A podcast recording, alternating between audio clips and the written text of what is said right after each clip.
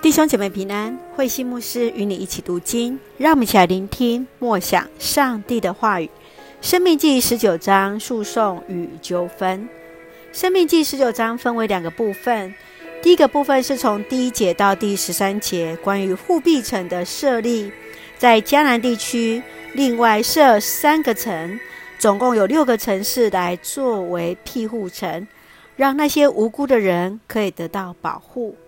第二部分则是从十四节到二十一节，在两个人以上的举证才能够算为证人。惩罚的方式，也就是一种的报复，以眼还眼，以牙还牙，以手还手，以脚还脚。啊，这就是犹太人当中的报复的条例。让我们一起来看这段经文与思考。请我们一起来看第四节。如果有人误杀跟他毫无仇恨的人，他可以逃到任何一座庇护城求生存。防止流无辜人的血，就是庇护城设立的目的了。庇护城就是逃城，是提供误杀人的人有一个生存的一个保护。他必须待在那里，直到当时的大祭司死了，才可以回到他原来的家。庇护城是收容，也是接纳。你的心是否预备成为需要的人的庇护城呢？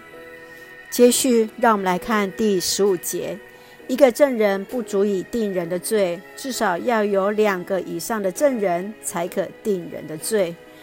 犹太的律法为了防止人做假见证，规定要凭两个人以上的作证才可以定案。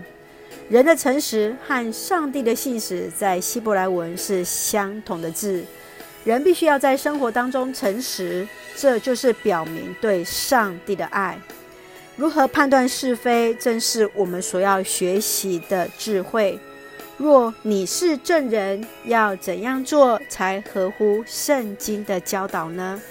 愿主来帮助我们来行公义，愿主帮助我们做美好的见证。让我们一起用第十九章第四节作为我们的金句。如果有人误杀跟他毫无仇恨的人，他可以逃到任何一座庇护城求生存。是的，神的爱来成为一个保护，让那庇护城成人的遮盖。愿主来帮助，让我们行出神所喜悦的。让我们一起用这段经文来作为我们的祷告。亲爱的天父上帝，感谢上帝所赐一切的美好，一路与我们同行。感谢上帝的恩典，设立庇护城，给人重新悔改的机会，帮助我们学习原谅那得罪我们的人。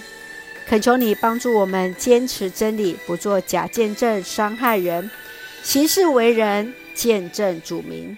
平安喜乐充满在我们所爱的教会与每位弟兄姐妹，身体健壮，灵魂兴盛，恩待保守我们所爱的国家台湾。成为上帝你恩典的出口，感谢祷告是奉靠主耶稣的圣名求，阿门。弟兄姐妹，愿上帝的平安喜乐与你同在，大家平安。